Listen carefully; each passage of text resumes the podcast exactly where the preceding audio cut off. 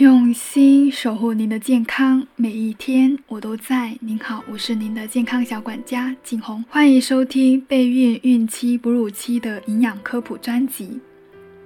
在做营养咨询过程当中，我遇到过很多的妈妈客户，在产后之后就没有时间管理自己的外貌身材，在绕着宝宝转的生活当中，不但没有减掉孕期增加的脂肪，还日渐的长胖。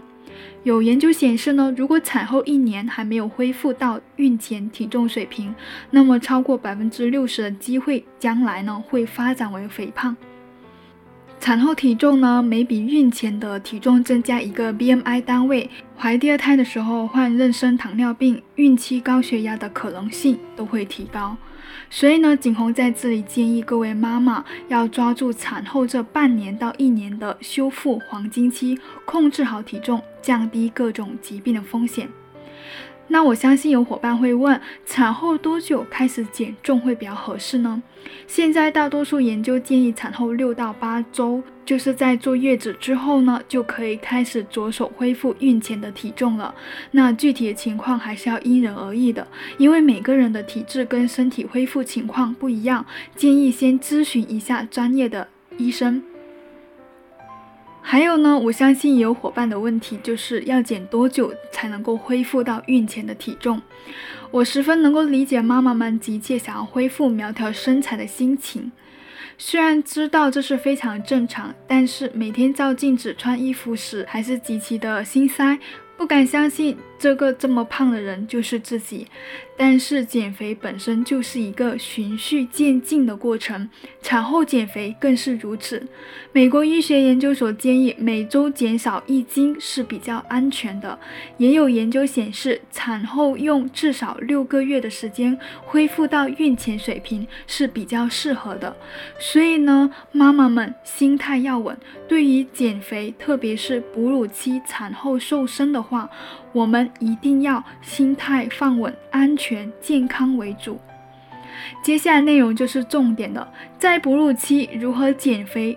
并不减奶呢。对于减重，我们一直都鼓励大家养成健康的生活方式，饮食营养均衡，循序渐进的瘦下去。哺乳期的妈妈也不例外。但相对于普通人，哺乳期妈妈减重有所区别。景红建议呢，第一点，坚持母乳喂养，减少皮下脂肪。世界卫生组织 （WHO） 建议，婴儿六个月内应该要纯母乳喂养，并在添加辅食的基础上持续母乳喂养到两岁，甚至更长时间。母乳喂养呢，不单是能够有利于婴儿的生长发育，还能够通过分泌乳汁将体内多余的营养成分输送出来，消耗热量，减少皮下脂肪的积蓄，从而达到减肥的目的哦。第二点，哺乳期减肥摄入热量的建议呢？要减重，基础条件就是制造热量缺口，也就是你的食物摄入总热量要比你消耗的热量要少。哺乳期的妈妈分泌乳汁本身就会消耗热量，大概三十毫升乳汁会消耗二十一大卡，所以减重时候需要摄入足够的热量，才能够保证。母乳的量和质量不会被受到减肥饮食所影响。哺乳期间每天吃一千五百到一千八百大卡，一般妈妈能够在不影响母乳情况下减重的。但在这个范围内选择哪个热量，需要根据妈妈的健康状况、具体母乳的量、目前的饮食情况等等所来决定的。一般来说，六个月之后就是宝宝开始添加辅食了，乳汁需求量减少时候，一千五百大卡可能是一个更适合的减肥的热量。第三点，饮食均衡，营养适度。所谓饮食均衡，讲究的是均衡的饮食结构，应该包括谷薯类、鱼肉、蛋、海鲜类。牛奶、豆制品、新鲜的蔬菜和水果、健康脂肪等等，少吃高脂肪、高糖的食物，忌烟酒，避免浓茶咖啡。二零一六年中国居民膳食指南中，对于哺乳期妇女膳食标准，妈妈的一天食物建议量呢，我等一下会把图片附在专辑上面，大家可以保存下来。另外呢，在这张图片保证的食材上呢，要保证维生素 A 的供给，建议每周吃一到两次的动物肝脏，总量为八十五克猪肝或者四十克的鸡肝。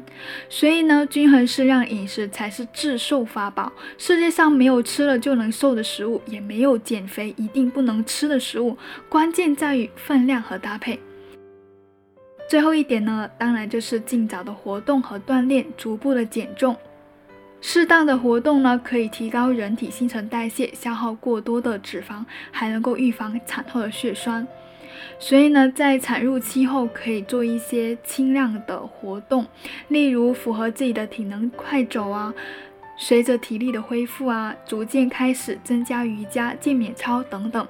总而言之，产后要想尽快恢复苗条呢，妈妈们要坚持母乳喂养，饮食营养均衡，保证充足的热量摄入，循序渐进，增加符合自己的体能运动。好的，今天我的分享就到这里，谢谢收听。